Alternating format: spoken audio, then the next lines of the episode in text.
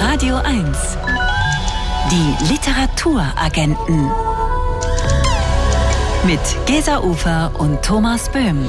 Schönen guten Abend an diesem 26. November. Wir haben wieder jede Menge gute Bücher im Gepäck und um die wird's in den kommenden zwei Stunden gehen. Unter anderem sprechen wir mit der iranisch-amerikanischen Autorin Asana Fisi, die vor ein paar Jahren einen Welterfolg gelandet hat mit ihrem Buch Lolita lesen in Teheran.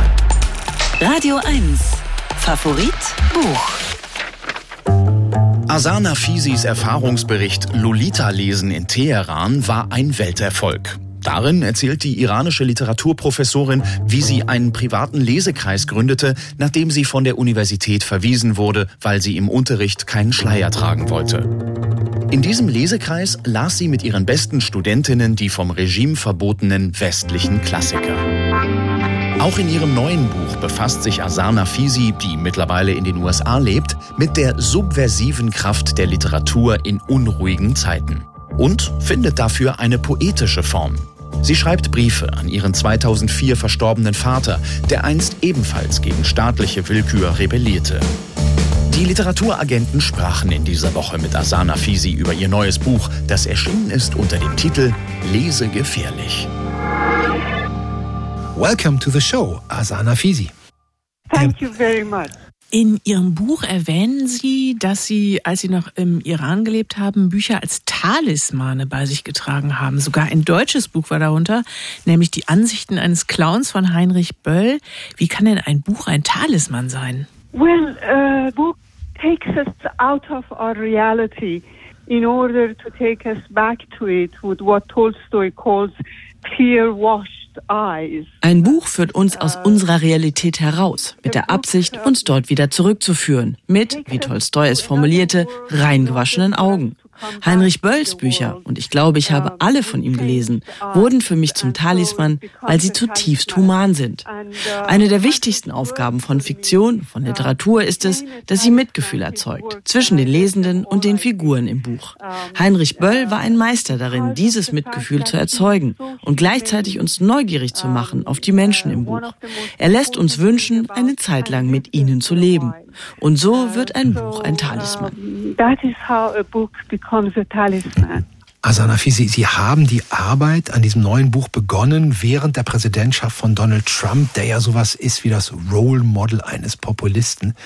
Inwieweit sind denn gefährliche Leserinnen und Leser sowas wie das Role Model des Lesenden überhaupt, also damit ein Gegenentwurf? I have been worried about someone like Trump. And the situation that has been created uh, in the United States uh, for some time. Ich habe mich schon länger davor gefürchtet, dass jemand kommt wie Trump und eine Situation in den USA herbeiführt, wie er es getan hat. Ich habe es in meinem vorherigen Buch schon ausgeführt. Wir leben in einem Zeitalter der Ignoranz des Wegschauens. Ein Zeitalter der Lügen und der Verschwörungstheorien. Für Trump und seine Anhänger ist die Wahrheit der größte Feind. Mein Buch ist auch ein Appell, die Freiheit nicht als selbstverständlich zu nehmen. Nicht zu denken, dass weil man in einem demokratischen Land geboren wurde, dieses Land demokratisch bleiben wird. Freiheit ist eine große Aufgabe, der man sich immer wieder stellen muss. Und eine Art für die Freiheit zu kämpfen, ist die Literatur. Das wissen nicht nur die Führer in totalitären Staaten, aber die besonders. Deshalb hat Ayatollah Khomeini damals auch die Fatwa gegen Salman Rushdie ausgesprochen. Ein Schriftsteller, dessen einzige Waffen seine Worte sind. Ihr Buch besteht aus Briefen, die Sie an Ihren Vater schreiben, der aber leider schon tot ist. Durch Ihre Briefe lebt Ihr Vater wieder. Er wird zu einem Ansprechpartner. Sie machen also mit dieser Konstruktion wunderbar Gebrauch von der Macht der Fantasie. Inwieweit ist damit auch das Zentrum Ihres Buches berührt? I wanted to write about my father because he was the first one who very early in life uh, made me acquainted with books. Uh, ever since I was about three, three and a half years old, my father would at night tell me bedtime stories. Mm. Ich wollte über meinen Vater schreiben, weil er es war, der mich ganz früh im Leben mit Büchern vertraut gemacht hat. Als ich drei Jahre alt war, hat mein Vater mir immer Geschichten zum Einschlafen vorgelesen und erzählt. Er war dabei sehr demokratisch und weltoffen. Deshalb nehme ich heute noch diese Eigenschaften an Büchern wahr. An einem Abend sprach er von der iranischen Mythologie, erzählte iranische Märchen. Am nächsten Abend flogen wir mit dem kleinen Prinzen nach Paris, am Abend darauf mit Alice im Wunderland nach England. So habe ich schon ganz früh verstanden, dass ich in meinem kleinen Zimmer in Teheran bleiben konnte und durch die Geschichten die ganze Welt zu mir kam. Außerdem ist die Literatur die Wächterin der Erinnerung. Ich wollte meinen Vater zurück ins Leben bringen. Literatur beruht auf Erinnerung. Mehr noch, die Literatur ist der schlüssige Beweis dafür, dass wir gelebt haben. Fiction is conclusive evidence that we have lived. Asanafisi, Ihr Buch erzählt mindestens vier Geschichten. Ihre Geschichte als Leserin, die Geschichte der Bücher, die Sie uns vorstellen, die Geschichte Ihres Vaters und die Geschichte des Widerstands gegen das Regime im Iran. Was lag Ihnen an diesen Verbindungen, dieser Komplexität, die dadurch entsteht? One of the things that I learned uh, living under um, a totalitarian system is uh, be creative in um, not allowing the system to destroy you. Because what a totalitarian mindset does, Die wichtigste Lehre meines Lebens im Iran war, dem System nicht zu erlauben, mich zu zerstören. Ein totalitäres System will sich immer unserer Vergangenheit bemächtigen, unserer Geschichten, unserer Identität. Das alles mussten wir retten.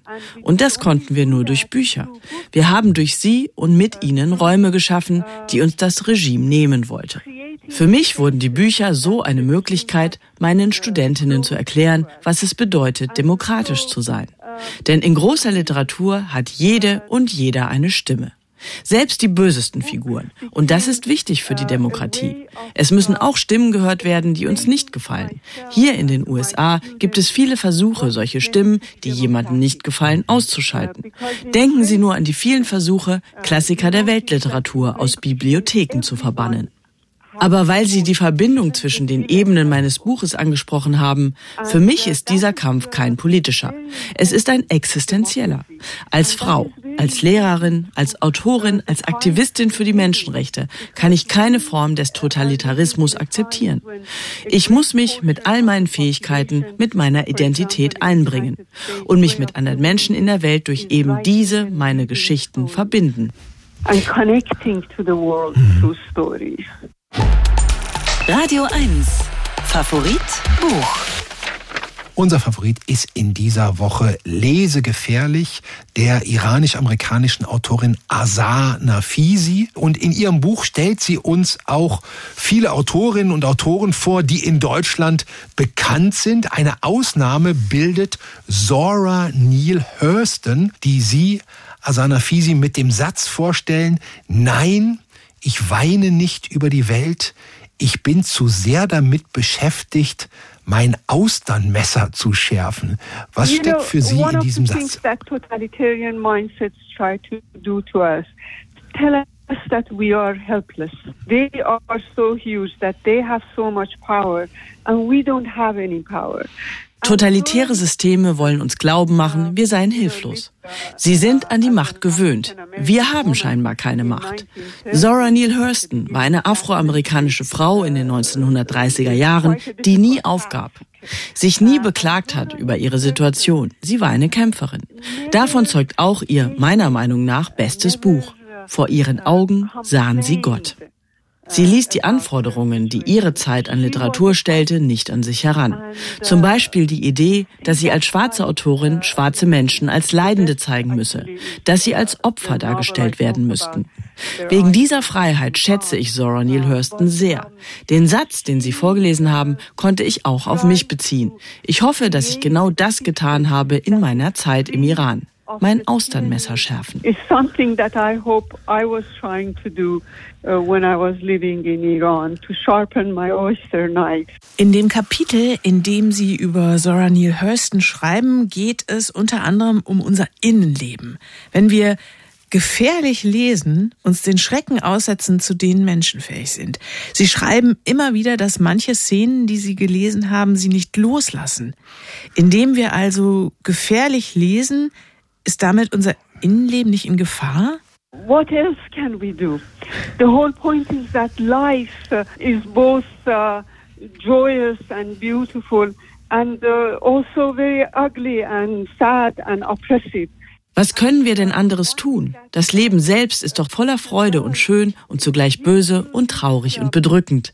Und diese Komplexität des Lebens vermittelt die Literatur. Ja, wir setzen uns beim Lesen schrecklichen Dingen aus, aber wir tun das, um bewusster zu werden, mehr zu verstehen. Darum geht es. Dadurch werden wir stärker. Und ja, das ist riskant aber das Leben selbst ist riskant. Ich erinnere mich in diesem Zusammenhang immer an den Satz von James Baldwin, der sagte, Künstler sind da, um den Frieden zu stören. Denn Gleichgültigkeit, der Wunsch danach, es immer bequem zu haben, das heißt, dass man eben nicht gefährlich liest, dass man vergisst, dass es einen Gegner gibt, statt ihn verstehen zu wollen, als einen Menschen. Rather than understand him In dem Kapitel, in dem Sie über David Grossman schreiben und seinen Roman Eine Frau flieht vor einer Nachricht, der gerade in diesen Tagen besonders wichtig ist, zitieren Sie einen Satz Ihres Vaters. Der sagte, dass die größte Herausforderung seines Lebens für ihn gewesen sei, seinen Feinden mit Verständnis zu begegnen und sie als Menschen zu sehen. Wie kann uns Literatur dabei helfen? Yes, exactly that, what you're saying. The experience my father was talking about, I myself had experienced in the Islamic Republic where, you know, there are two ways of becoming obliterated by the totalitarian system. One is if they take you, torture you, and kill you. But the other one is when you become like your enemy. Es ist genau, wie Sie sagen. Die Erfahrung, von der mein Vater sprach und die ich auch selbst im Iran gemacht habe, ist folgende. Es gibt zwei Möglichkeiten für ein totalitäres System, einen Menschen auszulöschen. Die eine ist, jemanden zu verhaften, zu foltern und schließlich zu töten. Die andere Möglichkeit der Auslöschung bewirken die Menschen selbst. Sie passen sich dem totalitären System an, werden so, denken so wie das System. Sie haben David Grossman erwähnt. Er hat das als seine größte Furcht formuliert, der Gewalt nachzugeben, sie zu akzeptieren. Denken Sie nur an Salman Rushdie. Selbst als ihm durch die Fatwa Gewalt angedroht wurde, hat er nicht Vergeltung gefordert, sondern stattdessen darüber geschrieben, wie jemand zum Attentäter wird, wie ein Attentäter denkt. Literatur sieht auch in so jemandem den Menschen. Und deshalb brauchen wir sie heute so sehr. So today we need it so much. Der letzte Satz Ihres Buches ist ein Aufruf. Leser der Welt, vereinigt euch. Wie könnte diese Vereinigung aussehen? You know, I felt that we always talk about the rights of writers and how they should be free, about their freedom of expression. And for me, the question became, what about millions of readers? Wir sprechen ja oft über die Rechte von Autorinnen und Autoren, sprechen über Meinungsfreiheit. Ich habe mich gefragt, was ist denn mit all den Millionen von Leserinnen und Lesern? Auch wir müssen aktiv werden in unseren Communities. Wir müssen unsere Bibliotheken schützen. Wir müssen uns darum kümmern, was unsere Kinder lesen und was ihnen vorenthalten wird. Wir können an so vielen Orten helfen, dass Literatur lebendig bleibt und auf diese Weise unsere Freiheit schützen. Thank you for this interview. And if you should ever create this union of readers, count us in. Uh, thank you. Uh, well, uh, a program like yours is already helping. Azara Nafisi, Lesegefährlich, die subversive Kraft von Literatur in unruhigen Zeiten, ist bei BTB erschienen, ins Deutsche übersetzt von Cornelius Reiber. 318 Seiten kosten 16 Euro. Die Literaturagenten. Wirkungstreffer. Ein Buch, das mich umgehauen hat. Tonio Schachinger hat im Herbst den Deutschen Buchpreis für seinen Roman Echtzeitalter bekommen. Die Geschichte des Gymnasiasten Till, der ein Wiener Elite-Internat besucht. Es geht in diesem Coming-of-Age-Roman um den Zerfall von Tills Familie. Es geht um Freundschaft und die erste Liebe.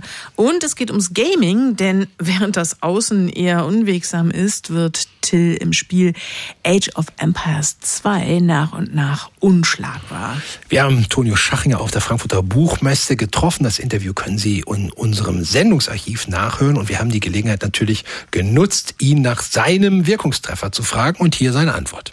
Ein Buch, das mich im letzten Jahr umgehauen hat, ist Wie die Fliegen von Samuel Hamann. Also ich kenne den und der ist total nett, das ist ein total netter Mensch und deswegen bin ich drauf gekommen, das zu lesen, aber eigentlich ist es ein Buch, das mich von, von den Themen her oder vom Genre her nicht anspricht, weil es ist ein Detektivroman und ein Dystopieroman. Und das sind zwei Genres, vor allem das zweite, Dystopieromane, mit denen ich gar nichts anfangen kann, wo ich eigentlich einen großen Bogen drum mache. Und ich habe es nur gelesen, weil ich den kenne und mag.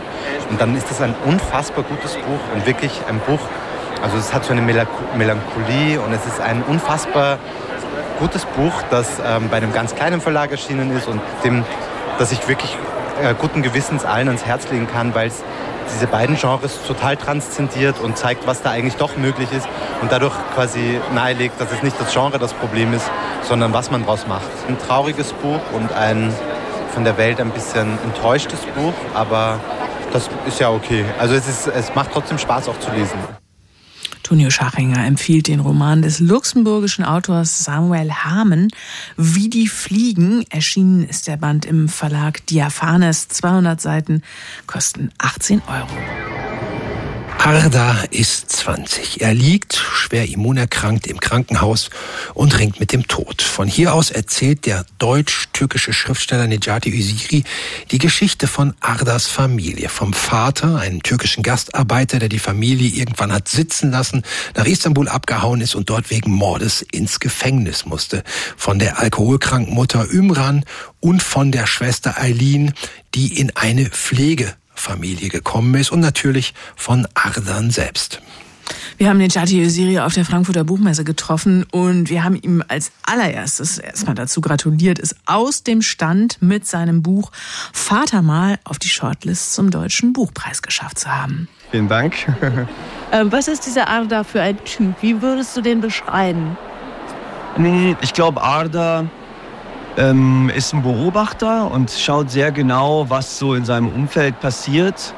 Ähm, vor allem, was zwischen seiner Mutter und seiner Schwester, die ja schon seit vielen Jahren im Streit miteinander liegen, passiert. Aber er ist auch jemand, der, ich glaube, sehr früh schon erkennt, dass er Dinge erlebt, die andere Kinder vielleicht nicht erleben. Ähm, und möchte deshalb ja auch dann was mit Literatur studieren, um eben genau von diesem Ding erzählen zu können. Wenn wir gerade bei Literatur sind, dann ist das Genre wahrscheinlich sowas wie Briefroman. Also Arda spricht ja seinen Vater direkt an, äh, stellt ihm lauter Fragen, die dieser Vater eben nie beantworten wird, weil er abwesend ist. Warum diese Form? Ähm, ich komme vom Theater. Das bedeutet, ich frage mich immer, wer spricht eigentlich zu wem. Im Theater ist das ganz klar. Die Leute, die Menschen auf der Bühne sprechen zum Publikum. Und ähm, ich habe das im Roman auch irgendwie gebraucht. Ich habe mich sofort gefragt, okay, zu wem spricht Arda hier eigentlich? Wer erzählt diesen Roman wem? Ähm, und dann war für mich relativ schnell klar, okay, Arda möchte Antworten von seinem Vater, also schreibt er ihm. Beim Erzählen findet er dann aber so langsam heraus, dass er sich diese Antworten eigentlich selbst geben muss. Wenn wir bei Adressaten sind, ähm, du verleihst ja auch der Mutter Limonan und auch der Schwester Eileen durchaus eine Stimme. Ähm, ich habe bei der Gelegenheit nochmal gedacht, dass man ja grundsätzlich extrem wenig Stimmen von ja auch äh, dieser zweiten Generation von Gastarbeitern, Kindern zu lesen bekommt und noch viel weniger Stimmen. Und das ist mir nochmal auch so also aufgefallen bei Autorinnen wie Fatma Aydemir, sind genau die Stimmen von diesen weiblichen Teilnehmern der zweiten Generation zu lesen. War das von dir auch wirklich so vorsätzlich, dass du die speziell nochmal in den Blick genommen hast? Ja, also vorsätzlich ist immer schwierig, weil wenn ich schreibe, dann folge ich erstmal einem Sound, einem Gefühl, dann sind da Charaktere, denen ich erstmal zuhöre. Ähm, ich tue dann natürlich im Nachhinein immer so, als würde das alles total Sinn machen, als wäre das so geplant. Es ist aber nicht so, dass ich mich hinsetze und denke, ich schreibe jetzt einen Roman, in dem ich die erste und zweite Generation porträtiere. Aber es ist so, wenn man einen Roman über die heutige Realität schreiben möchte, dann kommt man in Deutschland auch an diesen Generationen, auf deren Schultern so viel gebaut ist, nicht vorbei. Ähm, insofern habe ich mich dazu entschieden, wenn ich von Arda und dem Verhältnis zu seiner Mutter erzähle oder dem Streit zwischen seiner Mutter und seiner Schwester, dann darf ich nicht einfach die Mutter als ähm, irgendwie alkoholkranke Frau oder so darstellen. Ich muss dann auch ihre Geschichte erzählen, damit das ein dreidimensionaler Charakter wird. Ich muss verstehen, wie ist diese Frau in diese Situation gekommen? Was, was ist ihr passiert? Inwiefern hat auch diese Frau zu ihrer eigenen Mutter wiederum ein dysfunktionales und schwieriges Verhältnis und so weiter und so weiter. Jetzt muss ich zugeben, dass ich dich heimlich stalke bei Instagram und da habe ich gerade gelesen, dass, ja. dass du die, die, bisher eine der schönsten Lesungen vor der 8. Klasse der Luise von Rothschild Schule hier in Frankfurt hattest. Warum genau? Was, was haben die Leute dich da gefragt? Warum hat dir das so gut gefallen? Ach, das waren ähm, einfach die sweetesten Kids, mit denen ich glaube ich je zu tun hatte. Und die haben sehr kluge Fragen gestellt, also wirklich Fragen, die ich auch von Journalistinnen die ganze Zeit gestellt bekomme. Also ähm, warum gibt es diesen roten Faden? Warum liegt Arda im Krankenhaus? Wie ist sein Verhältnis? Warum schreibt er? All solche Sachen. Aber auch Fragen, die eher in die Richtung gehen, wie viele Rechtschreibfehler waren eigentlich in dem Manuskript? Und ähm, kann man mit Schreiben überhaupt Geld verdienen? Und äh, eine meiner Lieblingsfragen war, wenn man länger schreibt, verdient man dann auch mehr Geld mit dem Roman und so weiter. Also, da, also das waren erstmal total süße, schöne, kluge Fragen. Aber ich habe auch gemerkt, wenn ich mich an meine Schulzeit erinnere, wie wichtig es ist, was einzelne Leute sagen, wie wichtig es ist, was ein Lehrer oder eine Lehrerin zu einem sagt, kann so entscheidend sein. Das, ja, das ist leider so, dass man da irgendwie Vorbilder braucht. Und ich persönlich glaube, ich hätte mir die Finger danach gesehnt. Äh, ich glaube, ich schreibe auch ein bisschen den Roman, den ich selbst gerne vielleicht als Jugendlicher gelesen hätte. Und dann denke ich natürlich auch, ich wurde so viel gefördert von anderen Menschen, dass ich überhaupt zum Schreiben gekommen bin, verdanke ich so vielen anderen. Sascha Salzmann, äh, aber auch vielen anderen Menschen, die mich immer wieder supportet haben. Dennis Utlu, der mein Schreiben so ernst genommen hat, dass ich selber überhaupt ernsthaft darüber nachgedacht habe, ob ich schreiben kann. Und insofern empfinde ich das als eine absolute Pflicht, da auch ein bisschen so an die nächsten Generationen was weiterzugeben. Heißt, wenn du schreibst, hast du auch so eine Art imaginäre Leser, Leserinnen schon im Kopf? Nein, ich denke beim Schreiben überhaupt nicht ans Publikum. Ich denke nur an meine Figuren. Ich versuche wirklich nur denen zuzuhören und denen zu folgen. So blöd es klingt, aber Schreiben ist eigentlich Zuhören. Ich versuche eigentlich, da ist der Sound, da ist eine Stimme. Und ähm, ich versuche zwischen Arda ein und Imran in einem Raum zu stehen, so nah, dass ich die am liebsten umarmen kann ähm, und versuche nur bei denen zu sein. Und dann erst im zweiten Schritt, im Lektorat, frage ich mich, okay, was passiert eigentlich, wenn ich diese Figuren einem rassifizierenden Blick aussetze? Und das ist ja nun mal so, ähm, dass die Mehrheitsgesellschaft die Dinge nochmal immer anders liest und das sozusagen nochmal eine andere Realität auch für viele darstellt. Gibt es etwas ganz pathetisch gefragt, was du dir wünschen würdest, was ein Roman wie deiner bestenfalls bewirken kann? Im Idealfall macht ein Roman oder Kunst überhaupt fühlbar, dass die Welt nicht so sein darf, wie sie ist. Und, und daraus folgt dann, dass sich hoffentlich manche Menschen fragen, wie kann ich diese Welt verändern? So pathetisch es klingt. Ich glaube, dieser Satz von Rilke, du musst dein Leben ändern, dem wohnt eine gewisse Wahrheit inne. Und ich glaube, das ist das, was gute Kunst wirklich kann. Und die Kunst stellt Fragen aber die Antworten liegen außerhalb ihrer Sphäre. Nejati Ösiris Roman Vatermal ist bei Klasen erschienen, hat 304 Seiten und kostet 25 Euro. Radio 1. Die Literaturagenten. Autoren sind auch nur Leser. Niente di Vero heißt der Roman der römischen Autorin Veronica Raimo im italienischen Original. Übersetzt kann das zwei Dinge bedeuten. Nichts davon ist wahr, und oder nichts über Vero. Vero ist auch die Hauptperson dieses Romans, eine junge Frau auf dem Weg zum Erwachsenenwerden in einer, sagen wir mal, sehr speziellen Familie. Kann man so sagen. Also da ist die obernervige Helikoptermutter, der schrullige Vater, der diese kleine Wohnung wohl immer wieder mit neuen Trennwänden zerteilt. Außerdem ist da ein genialischer Überbruder, dem diese Vero nicht das Wasser reichen kann. Nichts davon ist wahr, so also dann doch der deutsche Titel von Veronika Reimers autofiktionalem Familienpanoptikum. Der isländisch-deutsche Schriftsteller und Übersetzer Christoph Magnusson hat den Roman für uns gelesen. Hallo Christoph, schönen guten Abend. Hallo, guten Abend Gesa, guten Abend Thomas.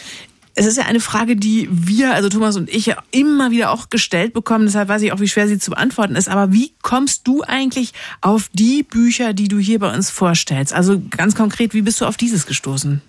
Also generell suche ich ja Bücher, die sich schon also mit krassen, problematischen Themen beschäftigen, aber dem dann was entgegensetzen. Also sozusagen das, das volle Leid der Welt wahrnehmen, aber sich dann eben nicht darin suhlen, sondern versuchen schon mit den Mitteln des Erzählens, mit den Mitteln der Sprache irgendwie dann äh, doch auch wieder eine gewisse Kontrolle zurückzuerlangen und sich nicht sozusagen in so einer Opferhaltung vergessen, sondern dann eben dem was Empowerment-mäßiges entgegensetzen. Das ist für mich eigentlich der Grund für das Lesen und auch für mein eigenes Schreiben. Und jetzt bin ich ja in Italien, da bin ich auf dieses Buch gestoßen von dieser italienischen Autorin Veronica Raimo. Und da ist jetzt auch noch mal zusätzlich noch interessant, dass Berlin da auch eine große Rolle spielt. Sie wächst in Italien auf. Dann ist ja aber Berlin ihr Fluchtort. Das heißt, genau wie seit Goethe Generationen von deutschen Autorinnen und Autoren von Italien träumen, so träumt die von Berlin, weil da sind ja alle Leute viel glücklicher. Was ist denn der Ausgangspunkt dieses Romans? Gibt es irgendeinen Anlass, der Veronika Raimo dazu bringt, sich nochmal an die Zeiten in ihrer Familie, in ihrem Elternhaus zurückzuerinnern?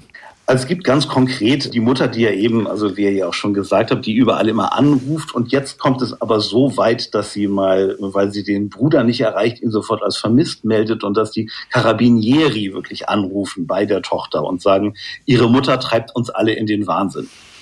Und dann versucht sie diese Karabinieri irgendwie zu beruhigen und denkt dann, okay, jetzt geht's der Mutter mit ihren ganzen schlimmen Ängsten offenbar gerade so schlecht, dass sie dann zum Besuch dahin fährt und das so ein bisschen zum Anlass nimmt, ja, sich an ihr Aufwachsen zu erinnern und damit die klassische Frage stellt, die in so vielen Büchern immer wieder neu be beantwortet werden muss.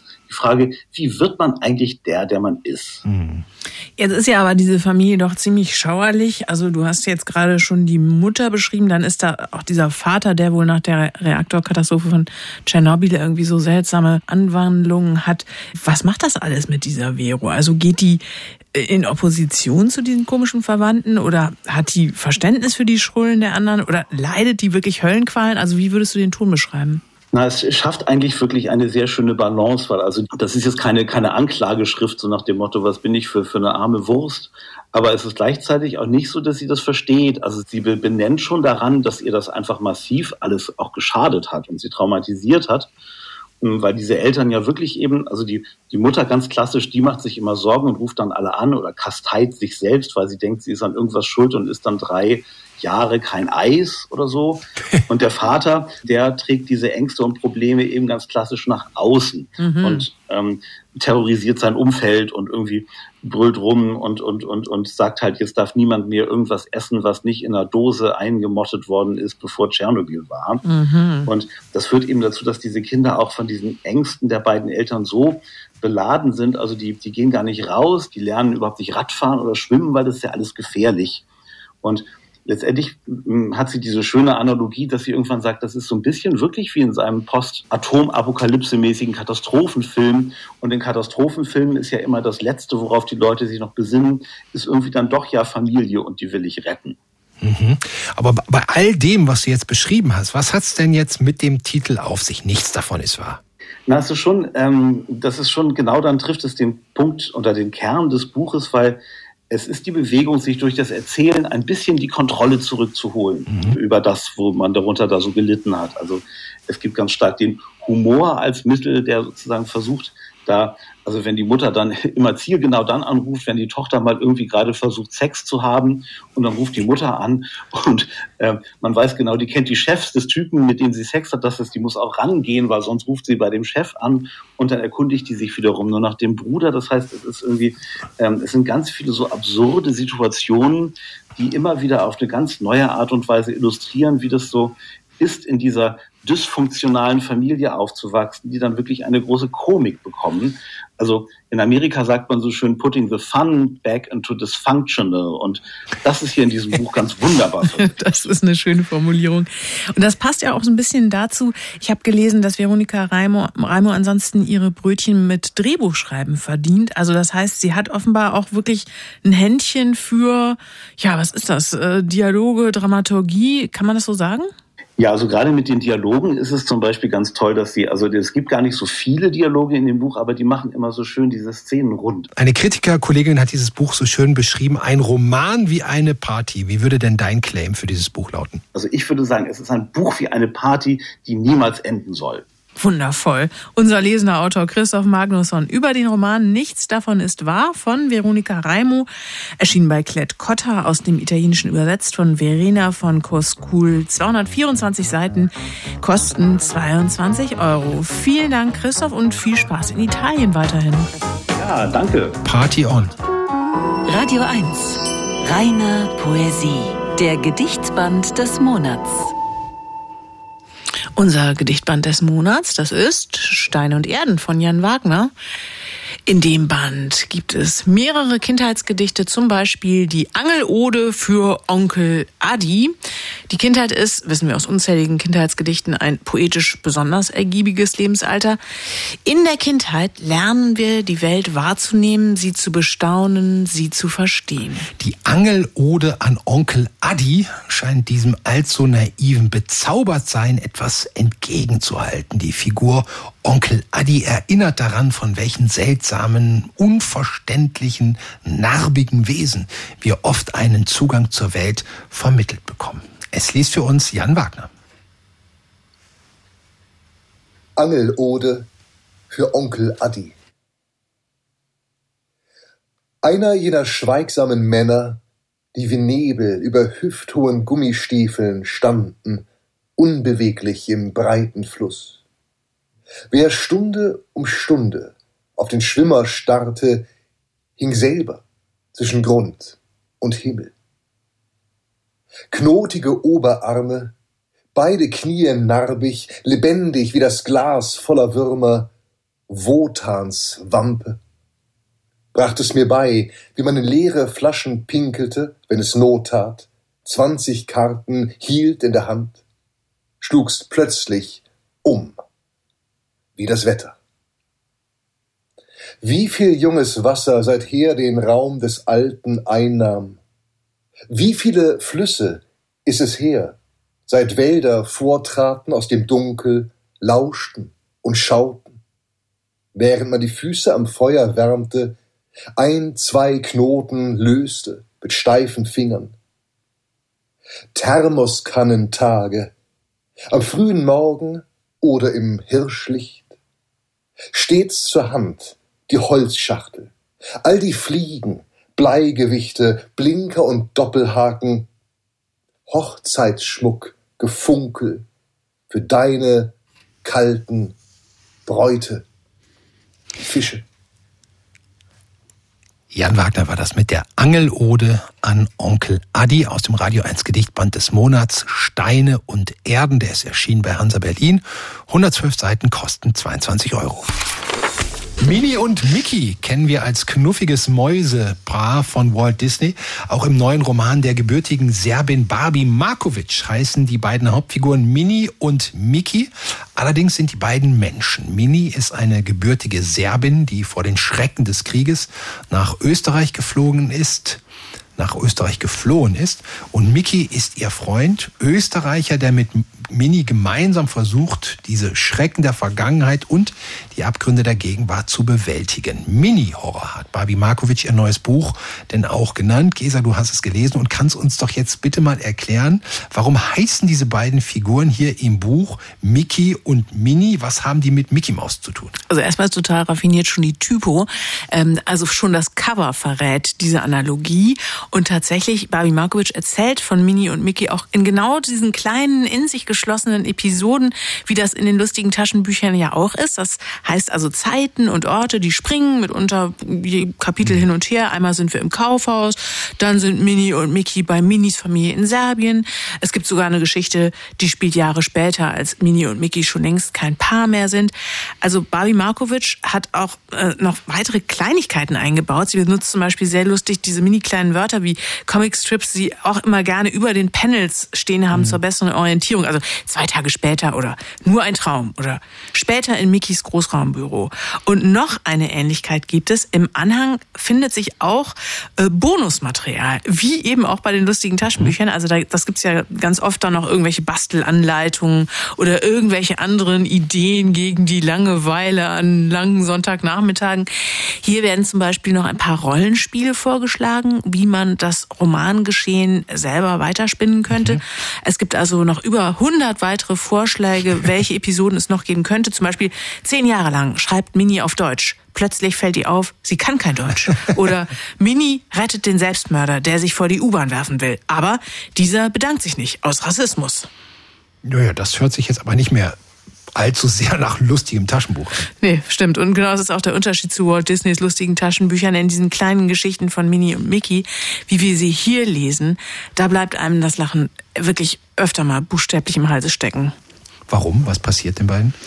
Also eigentlich haben alle Geschichten eine Gemeinsamkeit. Sie beginnen mit so vermeintlich harmlos alltäglichen Szenen und führen uns dann aber in völlige Abgründe. Also manchmal enden sie mitunter sogar völlig surreal überzogen in, in Splatter-Szenen. Also ein Beispiel, Minnie und Mickey sind in einem Supermarkt, als plötzlich so eine ganz wunderliche Figur auftaucht, die heftet sich den beiden an die Fersen. Minnie ist total panisch und erklärt ihrem Freund Mickey, ey, das ist meine schreckliche Cousine aus Serbien. Serbien. Sprich nie, auf keinen Fall mit der.